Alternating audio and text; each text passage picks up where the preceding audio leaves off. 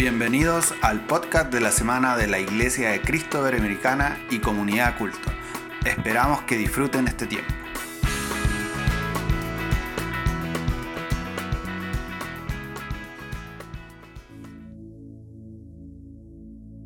Buen día iglesia, muchos saludos y bendiciones les mando eh, y deseando pronto tener otra ah, oportunidad linda de poder compartir. Estoy feliz y agradecido poder compartir el estudio de, hoy, que es una historia que me fascina, pero yo anhelo tener esos momentos, no de compartir desde el escenario ni del púlpito, sino eh, en, mesas, conversando, tomando, comiendo algo rico y, compartiendo eh, las enseñanzas de Jesús en un diálogo de, amor y confraternidad. Pero por ahora vamos a, estar contentos con otro momento de, considerar eh, lo, que, lo que Juan nos quiere enseñar a través de su evangelio en, este estudio. Hoy nos toca de, reflexionar sobre capítulo 12, que como muchos saben, ah, tanto como el día que estamos celebrando ahora, eh, es la gran entrada de Jesús como rey en, Jerusalén. Su, declaración pública por fin ha llegado en su historia de declararse rey, declararse abiertamente uh, el Mesías. Y, pronto vamos a, conmemorar que ese resultó en su, su muerte y, y ese resultó en su conquista de la muerte en la resurrección. Entonces hoy quiero invitarles de considerar qué significa ese momento de la entrada triunfal de Jesús, ah, reclamando lo que es suyo como el rey legítimo de Jerusalén y de hecho, como vamos a ver, el rey legítimo de todo el universo. Y ese es el propósito de Juan, como él decía en, en, capítulo 20, él expresó claramente lo que es el propósito de su, de su evangelio, e, el mensaje que él nos quiere entregar aquí en versículo 31, después de decir que Jesús ha dicho y ha hecho tanta cosa que ni es posible registrar en, en libros, uh, tantas cosas que él ha hecho. Pero estos, dice Juan, yo grabé para declarar a ustedes que Jesús es el Mesías, es el Hijo de Dios, que son otros términos de decir que Jesús es el Rey verdadero. Y para que crean o para que creamos en Él, que confiemos en su reinado, en su manera de ser rey, confiar en, en el hecho que Él es un rey como ningún otro y, al creer y confiar en ese Rey Jesús, podemos tener vida en su nombre. Y aquí tenemos, por fin, como dije, la declaración pública de Jesús. Antes él hablaba en formas enigmáticas, él hizo cosas ah, como el primer milagro en, la boda de Canaán, que, que él estaba haciéndolo en cierta forma en secreto, en una forma clandestina, porque él estaba esperando una hora específica y ahora ha llegado esa hora. Y lo que quiero que nosotros pensemos en esta reflexión de capítulo 12 es que tenemos varios contrastes de gente que reconocían a Jesús como rey y otros que por cualquier motivo, por cualquier razón, no podían abrazar ese hecho, no podían eh, llegar al, punto de, creer, confiar confesar y, cambiar su trayectoria de la vida basada en, en, esa confianza. No podían hacerlo. Y lo que más me interesa en capítulo 12 es que la gente menos esperada son las personas que, que realmente reconocieron a Jesús por quien Él era y quien Él es. Es como en el Evangelio vemos eh, ese contraste de, la luz y las tinieblas, la, luz y la oscuridad, o gente que pueden ver y los ciegos. Y es casi como eh, el Evangelio de Juan quiere decirnos, Jesús vino, y de hecho Él se refiere a esto ah, en, en capítulo 12, para mostrar a aquellos que piensan que ven con claridad en el final son los ciegos. Y los ciegos son los que realmente pueden ver porque tienen otra luz y otra visión, otro punto de vista que Jesús solo puede abrir. Y aquí en capítulo 12 tenemos a personas que deberían ser las personas más probables de reconocer a Jesús como Mesías, pero no, no fueran capaces. Pero otros, lo, menos eh, esperados, son los que sí reconocieron. Y yo quiero que nosotros quedamos con esta pregunta. ¿Qué tipo de rey dices tú que Jesús es? ¿Qué tipo de rey es Él para ti? Y, es posible expandir y ampliar y profundizar nuestro entendimiento sabiendo que la vida y las acciones y la palabra de Jesús nos juzgan, nos corrijan, nos transforman. Porque lo que normalmente pasa es nosotros queremos conformarle a Jesús a la imagen que nosotros tenemos para Él. Nosotros queremos determinar y dictar qué tipo de rey que Él es para justificarnos a nosotros. Pero Jesús viene para juzgar esas, esos puntos de, vista, esas confianzas falsas que tenemos por defecto, para liberarnos de, esas limitaciones y realmente vivir en la plena vida abundante que Él nos ofrece, la vida de, de verdad, libre de ansiedad y temores y preocupaciones. ¿Qué tipo de rey dices tú que Él es. Y ahora vamos a ver algunas narrativas que quizás van a enfrentar nuestra, nuestras eh, eh, perspectivas, uh, nuestras ideas e ideologías muy cuadradas de quién, quién pensamos nosotros que es Jesús como rey la narrativa abre en capítulo 12, versículo 1, seis días antes de la Pascua. O sea, ese fue el momento, todos llegando a Jerusalén para celebrar la, fiesta más importante del año. Um, y, aquí Jesús llegando a Betanía, lo que hemos visto en capítulo 11 cuando él resucitó a Lázaro de la muerte. Y él, ahí con Lázaro, Jesús uh, llega a Betanía. Y había una cena en la casa de Lázaro. Y Marta estaba sirviendo, como, como hemos visto en nuestras narrativas en los evangelios, siempre atendiendo, siempre sirviendo. Y ella preparó una cena para Jesús y para Lázaro, el recién resucitado. Un punto importante, y vamos a ver que resucitar Lázaro de la muerte fue el momento clave, eh, la bisagra histórica para Jesús. De ese fue, desde ese momento en adelante, los líderes empezaron a,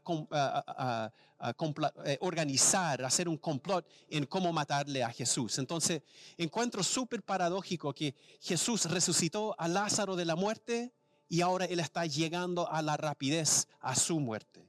Y aquí está en, en la casa de Lázaro con Marta y Mariam. Y estaban sentados ahí en la mesa. Y Mariam sale en versículo 3 y ella toma un vaso de alabastro con perfume de nardo puro, muy costoso, y ella ungió los pies de Jesús y secó sus pies con su cabello. Y la casa se inundó de la fragancia del perfume. Aquí tenemos Mariam de nuevo, una vez más, reconociéndole a Jesús como Él era. Para nosotros ese quizás no tiene mucho sentido, pero culturalmente, históricamente, el acto de lo que ella hizo fue tan simbólico y tan visible y entendido por su, su contexto que, que, ellos no podían perder el punto de lo que ella estaba haciendo. Entonces necesitamos desglosarlo un poco. Primero, que una mujer soltaría su pelo en la vista de otros era un acto simbólico puede ser un acto de, vergüenza, pero también puede ser un acto de intencionalmente humillándose, un, acto de humildad para honrar a otra persona, especialmente usar su pelo para limpiar los pies o para, para pasar eh, por sobre eh, el aceite que se, ungió ah, sobre los pies de Jesús. Y al ungir sus pies, habían solamente dos tipos de personas en judaísmo que se recibieron una unción así. Sacerdotes, que era un acto simbólico de que el Espíritu Santo estaba apartando, haciendo sagrado esta persona por un acto específico, o un rey, una figura política para guiar y representar al pueblo en diferentes formas, recibió la unción que representó que el Espíritu de Dios estaba por sobre esa persona. Y aquí tenemos María, Mariam, tomando un, un, un, un alabastro de perfume muy caro. Un acto de poner sobre los pies de Jesús. Eh, eran como 330 gramos de aceite puro sobre los pies de Jesús. Y ella públicamente estaba diciendo, yo te reconozco como rey. Y lo, lo, lo, lo, lo derramo sobre tus pies como un acto de sumisión de mi parte. una declaración de mi lealtad y mi alianza con tu reinado, con, contigo como mi rey superior, como el rey legítimo. Y María entendía quién era Jesús. Y ella no temía, no tenía miedo de lo que decían todos los demás. Era un escándalo, específicamente como vamos a ver cuando se contraste con Judas Iscariote. Ella por ungir los pies de Jesús con, con 330 gramos de aceite esencial, estaba reconociendo Jesús como rey y declarando su lealtad y alianza él. Y por pasar por su pelo era otro acto enfatizando la humildad y la sumisión a su reinado como su rey. Pero lo interesante es por usar su, pie, su, cabello, ella estaba impregnándose con el, eh, olor, el aroma de Jesús, el, la realeza fragante para donde andaba Jesús, y vamos a ver que Jesús desde Betania se fue a Jerusalén, lleno, impregnado con ese perfume que María le, con, lo cual ella lo ungió el día anterior. Y caminando por la multitud, ellas, ellos hubieran sentido el mismo perfume en su cabello, en su pelo. Es decir, que ella se estaba identificando con la realeza, con eh, eh, el reinado, eh, el, Jesús como el Mesías legítimo y verdadero. Lo interesante en versículo 3 es, dice que nardo puro. En el griego la palabra nardus puede significar nardo que es, es una planta, pero también puede significar lavanda, es, es la misma palabra. Eh, y es más probable que el nardo que ella tenía vino de Siria, que había una región muy cerca de, de lavanda pura. Y lavanda er, significó, en cierta forma, un aceite, un perfume para reyes, pero también un aceite en preparación a la muerte, para guiar el, el quien recibió esa unción para su muerte, de, esa transición de la, vida hacia la muerte. Y aquí Jesús, cuando él responde a, Judas y, su, Judas y su, crítica, él dice, ella lo guardó para el día cuando me eh, sepultaran.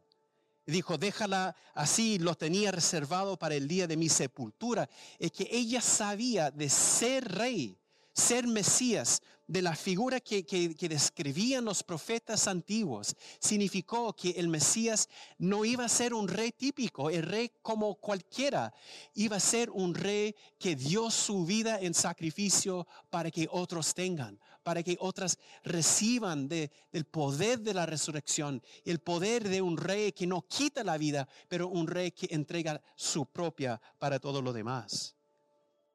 Y el contraste es con Judas Iscariote. Él critica a ella, él, él ve lo que ella está haciendo, humillándose, declarándose, declarando que Jesús es el rey y identificándose con eso y, y también a la vez diciendo que yo reconozco que tú vas a Jerusalén para morir. Y Judas dice, ¿por qué no vendiste eso a los pobres? ¿Por qué no vendiste, o sea, ¿por qué, lo siento, ¿por qué no, no vendiste ese perfume súper caro y, ¿por qué no diste esa, plata a gente necesitada? Es que él no estaba ni allí con Jesús como rey. Y de hecho, él dice que el costo, el valor de, ese tipo de perfume salía ah, un, eh, un, año entero de, de, trabajo. O sea, estamos hablando de casi 4 millones de, pesos, 330 gramos de aceite esencial de lavanda derramado en una sola, eh, en un solo momento sobre los pies de Jesús. Y él estaba escandalizado por eso. Y Juan escribiendo eso dijo, de verdad Judas, Judas no, estaba ni ahí con la plata. Él estaba encargado de la bolsa común de nosotros y él siempre quitaba y robaba un poco de la, de la bolsa para sí mismo. Él era un ladrón no estaba ni ahí con eso.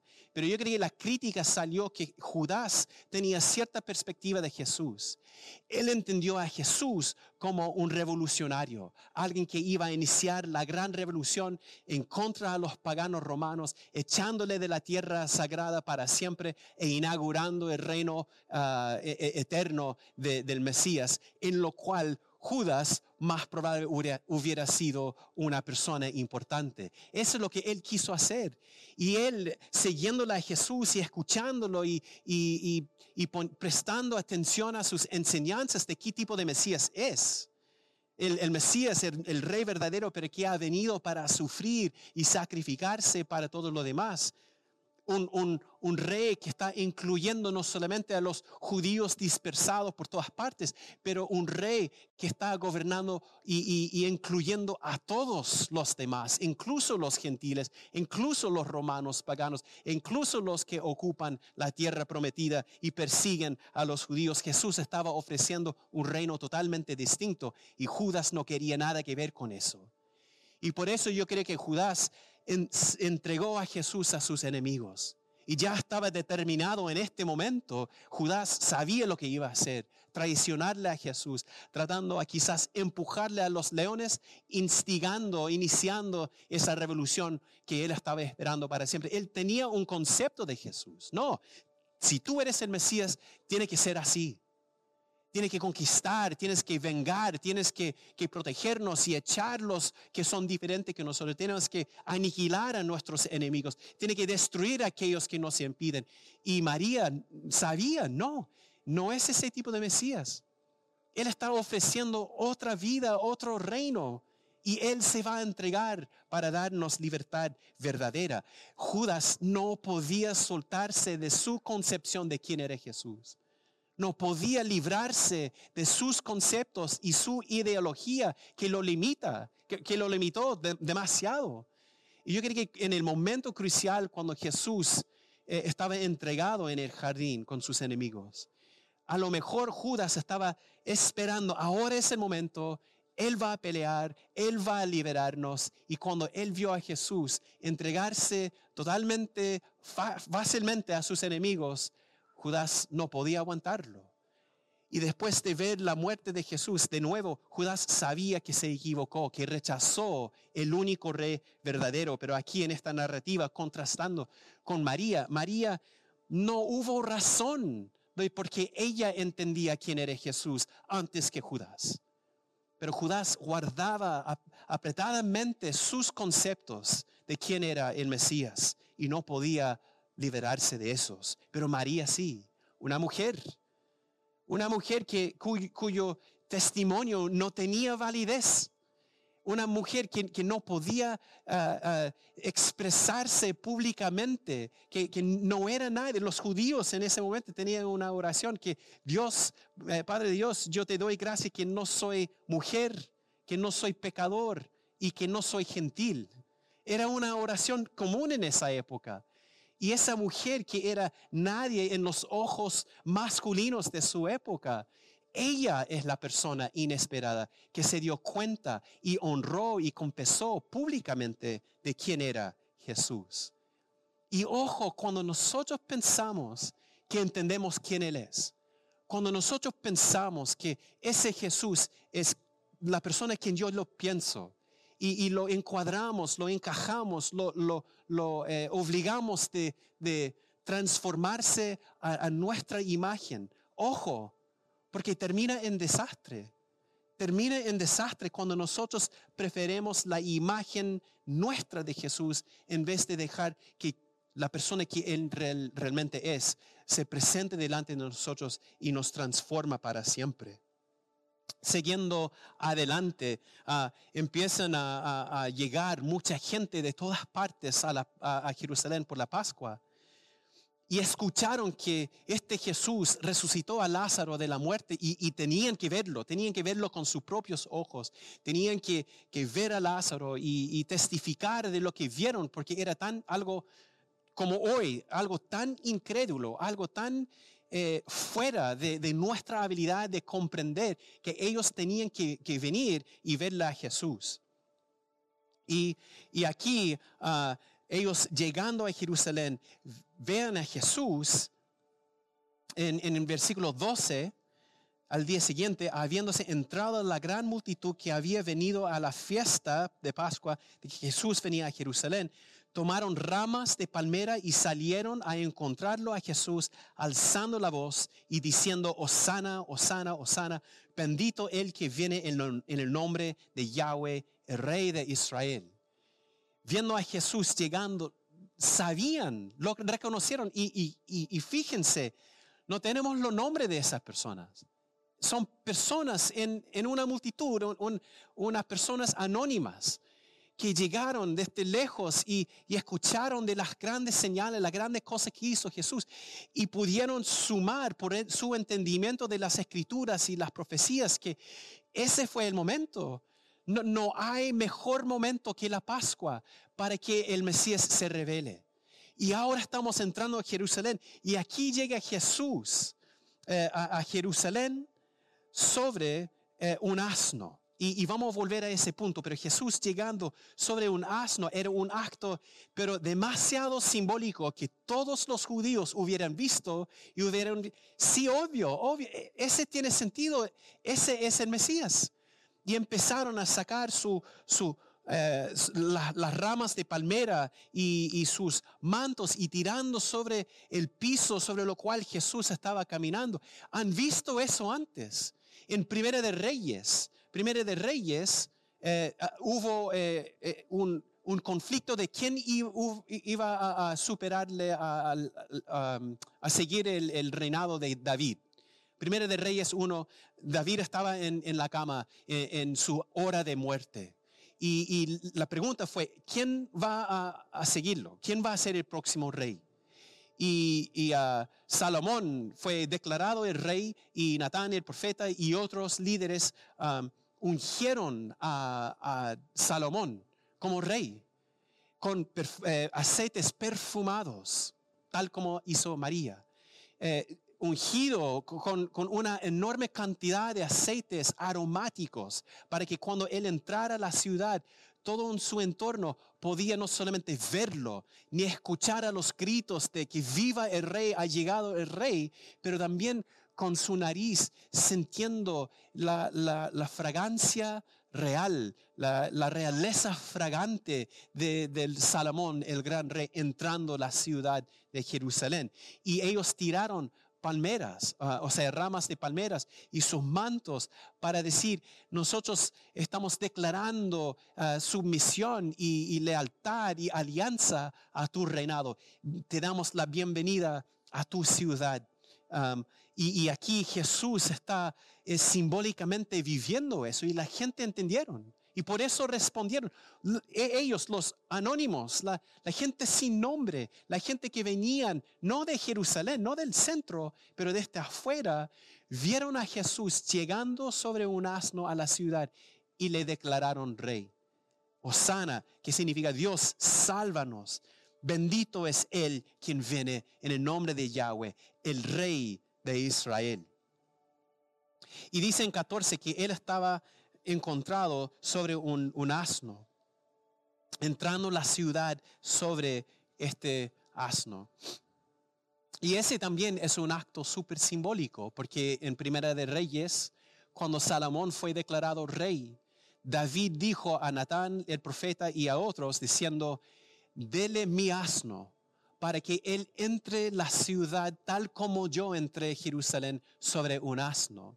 Y ahora para nosotros quizás un asno es una bestia de carga, una bestia de trabajo, que también tenía ese elemento en esa época, pero también un asno era un animal noble, era un animal que sí, era una bestia de carga, pero tenía también su, simbolismo real en el sentido que era un animal resiliente, un animal fuerte, un animal ah, porfiado en, en muchos sentidos.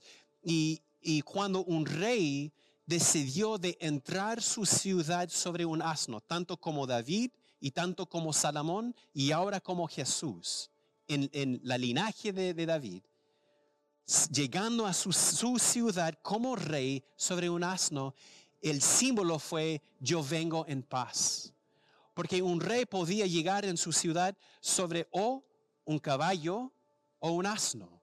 Y si llegó sobre un, un caballo, ese significó guerra vamos a la guerra, yo soy un rey conquistador, yo voy a llegar a mi ciudad y yo voy a echar por fuera nuestros enemigos, uh, los paganos que, que, nos han dominado por tantos años, yo voy a establecer mi reinado por la violencia, por la fuerza, por la conquista. Era un símbolo de la guerra que todos hubieran reconocido. Y aquí tenemos a Jesús no llegando sobre ese animal de guerra, sino sobre un animal que representó y declaró, yo vengo en paz, yo vengo para perdonar, yo vengo para reconciliar, yo vengo para hacer el trabajo de paz, la pega de paz, yo vengo como una bestia de carga, para trabajar, no para destruir y quitar la vida, pero para trabajar hacia el levantamiento de la vida, la vida, el levantamiento de todo lo bueno y lo bello que establece paz y bienestar entre nosotros. Entonces fue una declaración de shalom. Y yo no sé cuánto entendieron la gente eh, esa declaración, porque a veces, como dije, vemos cosas y preferimos ser ciegos, preferimos no ver la realidad delante de nosotros, pero fue muy claro para ellos. Lo vieron sobre un asno, sintieron la unción que María hizo el día antes y ellos se declararon a él como el rey legítimo, el rey por quien han esperado por tantos siglos. Gente inesperada, gente extraña de afuera que han venido y aquí versículo 16 es la bisagra donde tenemos el contraste. En versículo 16 dice así, pero sus discípulos, los discípulos de Jesús, ahora tenemos la gran multitud que ha venido de cualquier parte, que pudieron verle a Jesús como él era, el, el Mesías legítimo. Y 16, pero sus discípulos en este tiempo no lo entendieron no lo comprendieron. Pero cuando Jesús fue glorificado, es decir, su resurrección, sus discípulos recordaron que estas cosas estaban escritas sobre él y que estas cosas le habían hecho. De hecho, uh, uh, en versículo 15 cita a Zacarías 9, la gran profecía que el Mesías va a llegar sobre un asno. Y, encuentro tan irónico y, paradójico y, y, de verdad eh, ridículo que los discípulos que vivieron con Jesús por tres años y tanto, esos eh, discípulos que, tenían su, toda, toda, su vida fueron eh, saturados con las historias antiguas, con, el, con eh, la Torá, con la ley, con las profecías y todas las narrativas que ellos tenían. Ellos hubieran sido, hubieran sido súper familiarizados con esa profecía de Zacarías, porque sabían que la hora del Mesías estaban llegando. Ellos citaron cualquier profecía mesiánica porque sabían que ese momento estaba llegando. Y ahí los discípulos estaban viviendo la profecía realizada en vivo. O sea, allí mismo vieron lo que Zacarías hablaba siglos atrás, estaba sucediendo delante de ellos y ellos no podían comprenderlo.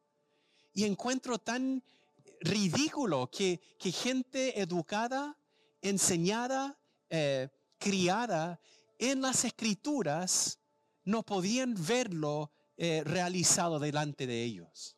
Es que tenían como ah, amnesia bíblica, tenían un, como una, un, recorda, un registro selectivo de sus versículos favoritos del Mesías, que no querían un Mesías pacificador no querían un Mesías que, vino para perdonar a sus enemigos y reconciliarse con ellos. No, no quisieron un, un rey que, estaba, que se trataba de, de, paz y de bondad y generosidad y bienestar. No querían ese tipo de rey.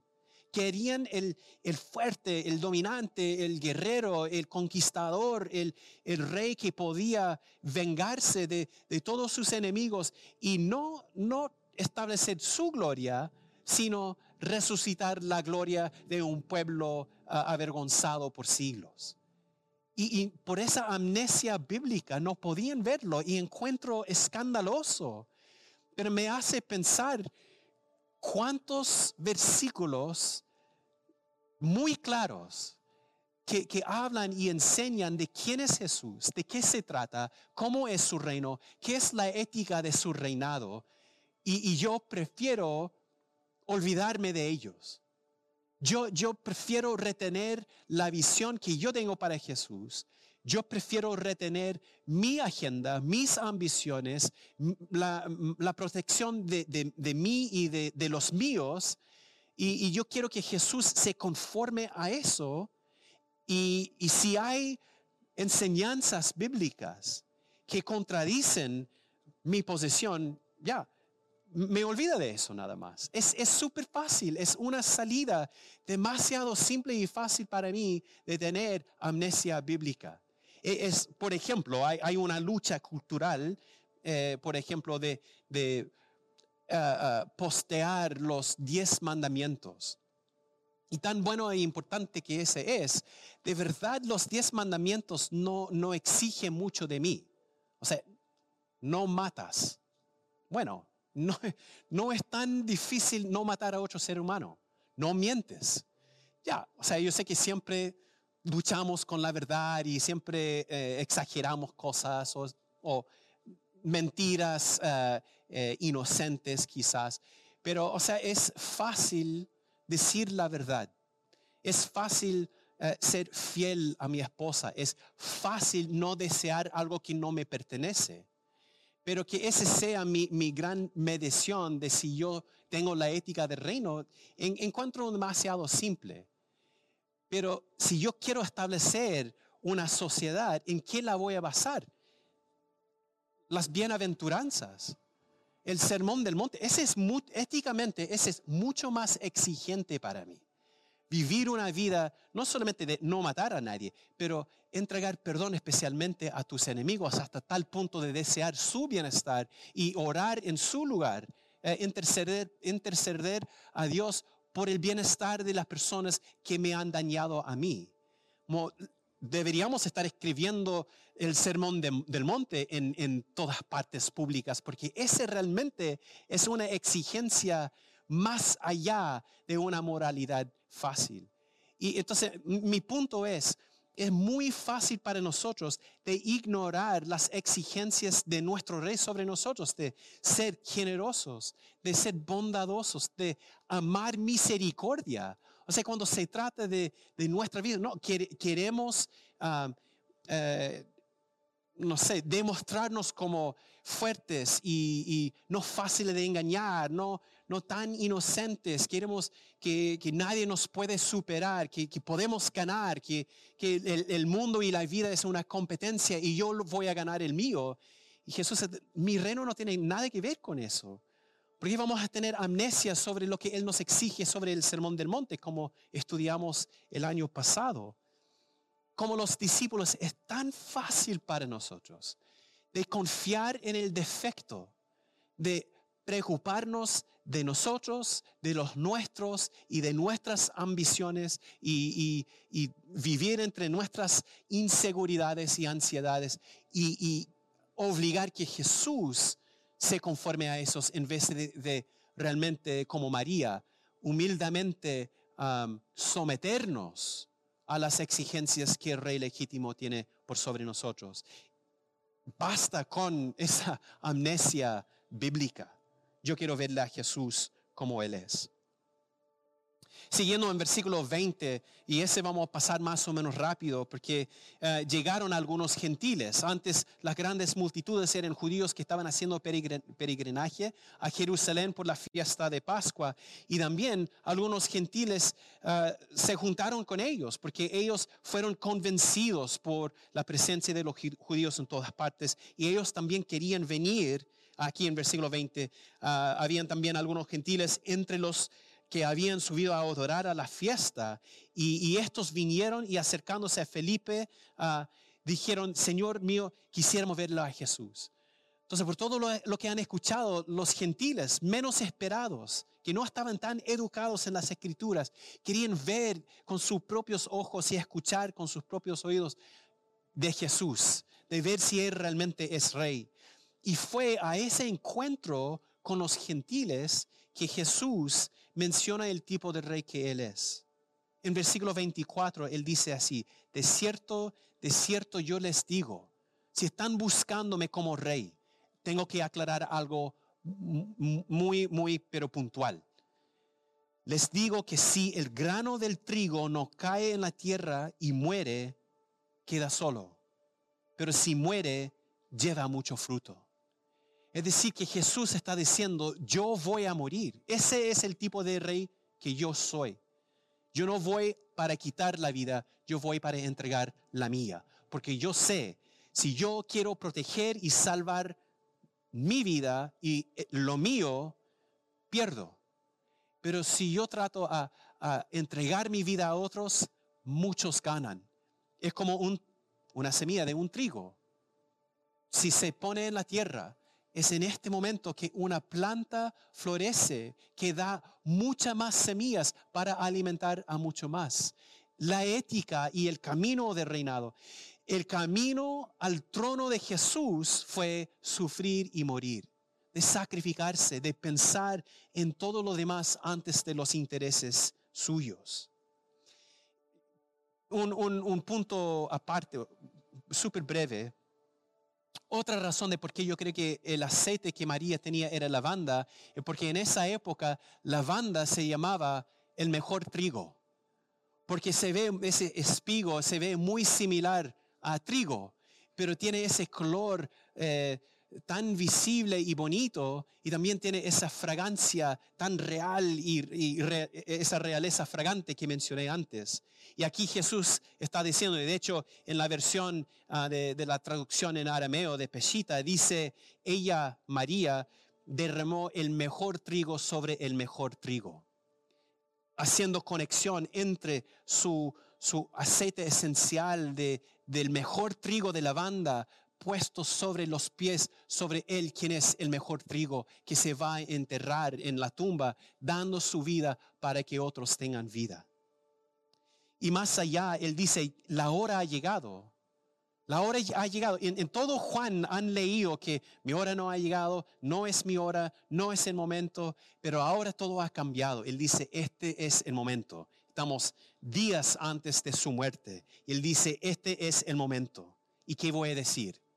Que me pase esta hora, no. Yo voy a abrazar ese hecho para glorificar el, nombre de mi Padre. Y él dice así porque él podía ver la consternación y confusión en las caras de su audiencia. ¿Cómo puede que un rey llegue a su ciudad solamente para morir? No tiene sentido. Y él empuja aún más. Versículo 32 y después de que yo sea levantado de la tierra, atraeré a todos hacia mí. Ah, recordándonos que los gentiles estaban ahí escuchando. Jesús diciendo, aquí dice en 33, Él explicó, ah, demostrando de qué muerte habría de morir. Escucharnos nosotros ese quizás no tiene sentido inmediato, pero ellos sí. Ah, si yo sea levantado, se refería la muerte en la cruz. Y todos lo sabían. Entonces para ellos diciendo, este rey ha llegado a su ciudad, se declaró rey, ha llegado la hora para eh, eh, entronarlo, para ponerlo en el trono, para poner la corona. Y Jesús dice, no, para morir, para entregar mi vida para que otras tengan. Y el tipo de muerte es la muerte más avergonzosa de la historia. es la muerte más torturosa y horrible de la historia. Y ese es lo que yo tengo que abrazar para que yo muera y otros tengan vida. Y aquí en versículo 34, decían las multitudes, ahora todos escuchando, viendo a Jesús en su ciudad sobre el asno y las rameras y palmeras, ramas de palmera, etcétera, decían, pero la ley hemos escuchado, hemos leído, hemos escuchado en la ley, en la Biblia, que el Cristo, el Mesías, permanecerá para siempre. ¿Cómo puede ser que tú, el Hijo del Hombre, eh, el Hijo de Dios, el, el, Rey verdadero, será levantado en la cruz? Si tú eres el Rey legítimo, ¿cómo puede ocurrir en tu mente que vas a estar crucificado? ¿Quién es entonces? Y esa es la pregunta para nosotros. ¿Quién es ese Hijo de Dios? Y él dice en versículo 35, un poco más de tiempo la luz estará con ustedes.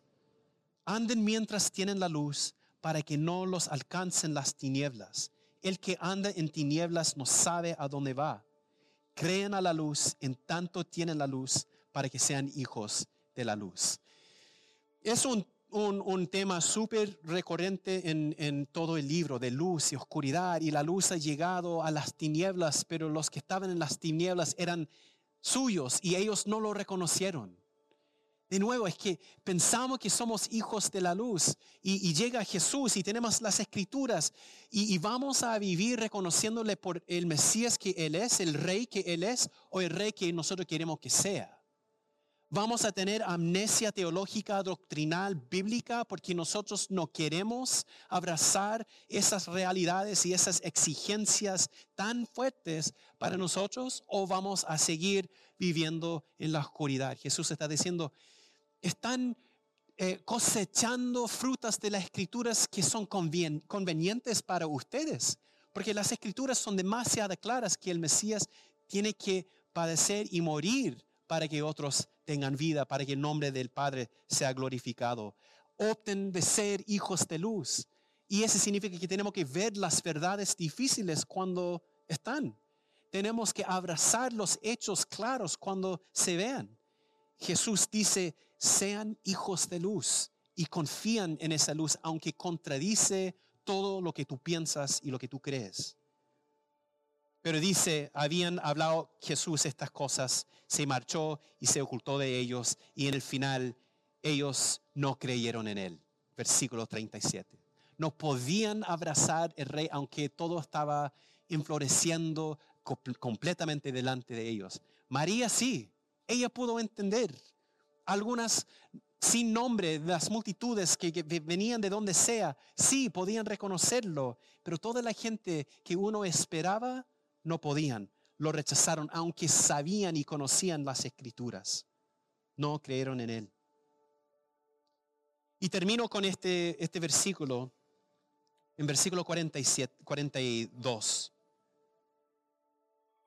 Él cita a, Isaías diciendo, e, e, esa es la, la escritura, esa es básicamente la tragedia del ser humano, es, aunque tienen ojos para ver, prefieren ser ciegos aunque tienen oídos para oír, prefieren taparse los oídos y no escuchar. No quieren ver la verdad y no quieren escuchar la verdad. Y, aquí dice versículo 42, y ese para mí es uno de los más trágicos, y creyeron también en Jesús muchos de los gobernantes y las autoridades, pero no lo confesaban a causa de los fariseos para no ser expulsados de la sinagoga. Entonces gente de poder y privilegio y autoridad vieron a Jesús y, no podían negarlo. Él es el Mesías. Es el, es el rey legítimo. Creemos que Él es quien Él dice que Él es.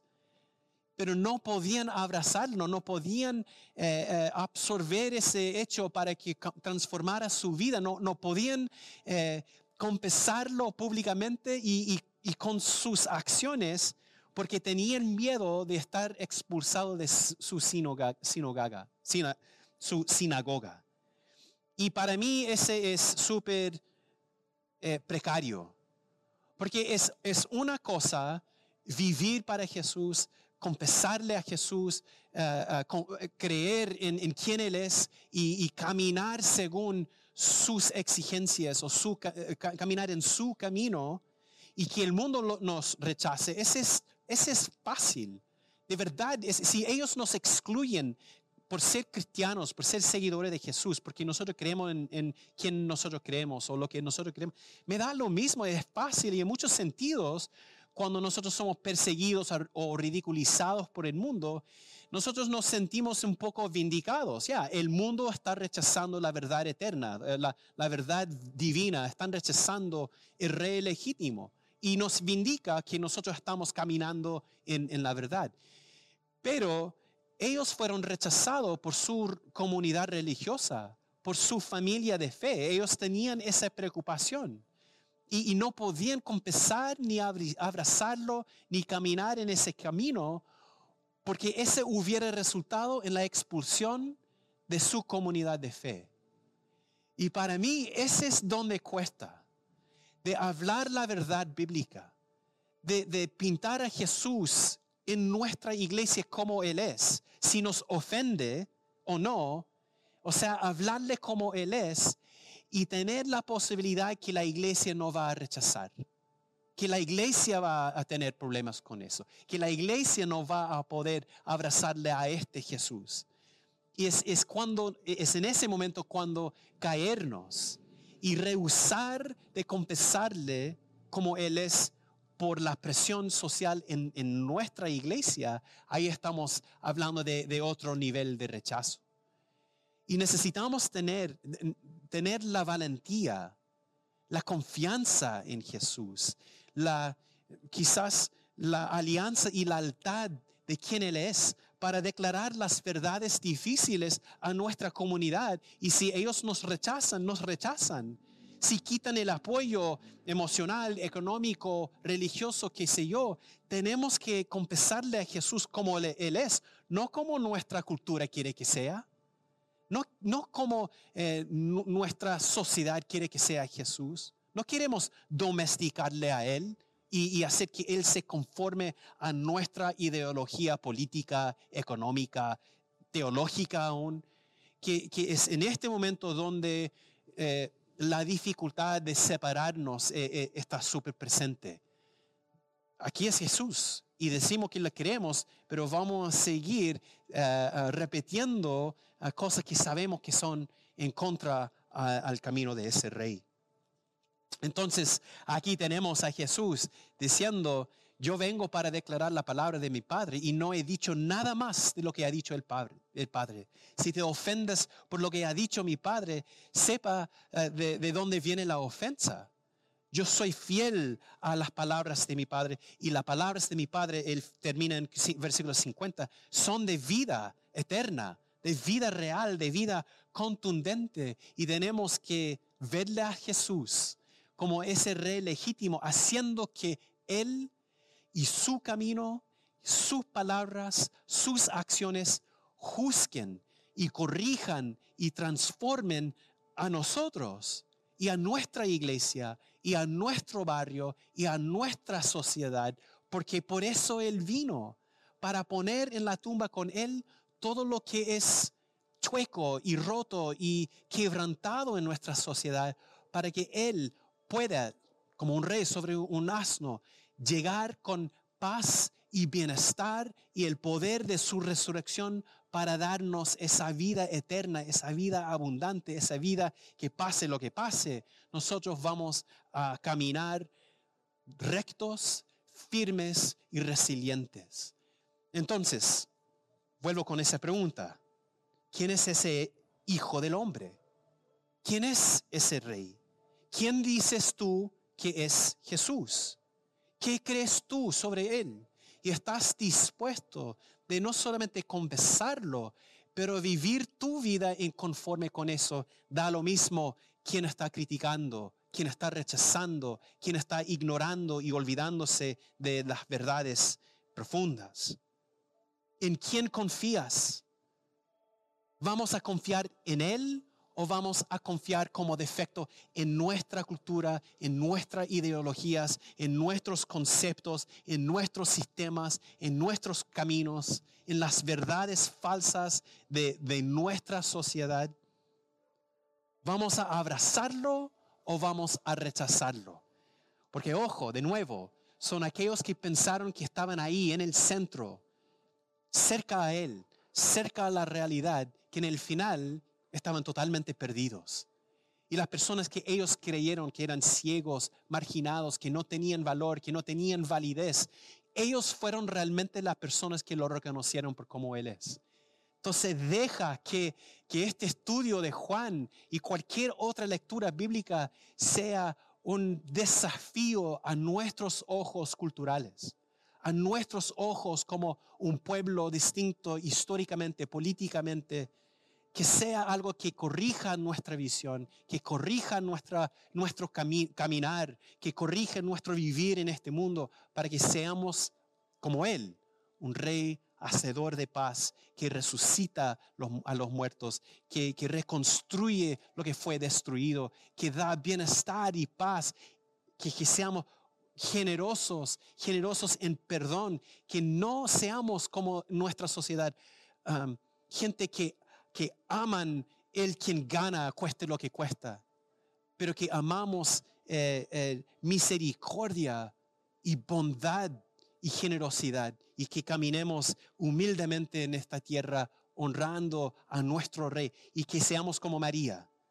Terminando con este, seamos como María usando nuestro, no sé, cabello, nuestro, nuestro pelo, nuestras vidas, de, de, de saturarnos con la fragancia real de Jesús, identificándonos con Él y sometiéndonos a su reinado, identificándonos con su camino y, viviendo en este mundo como eh, un reflejo o quizás una emanación de esa realeza fragante quien es Jesús.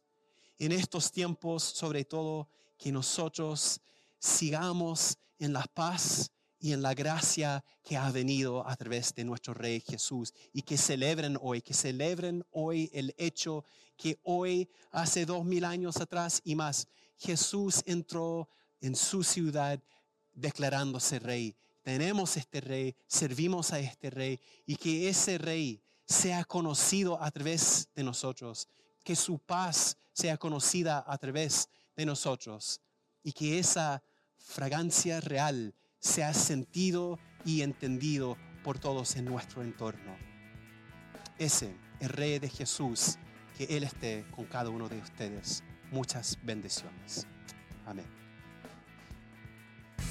Gracias por escuchar el podcast de la semana. Esperamos que hayan disfrutado este tiempo. No se olviden de visitar nuestras redes sociales y página web para más información. Te esperamos la próxima semana. Bendiciones.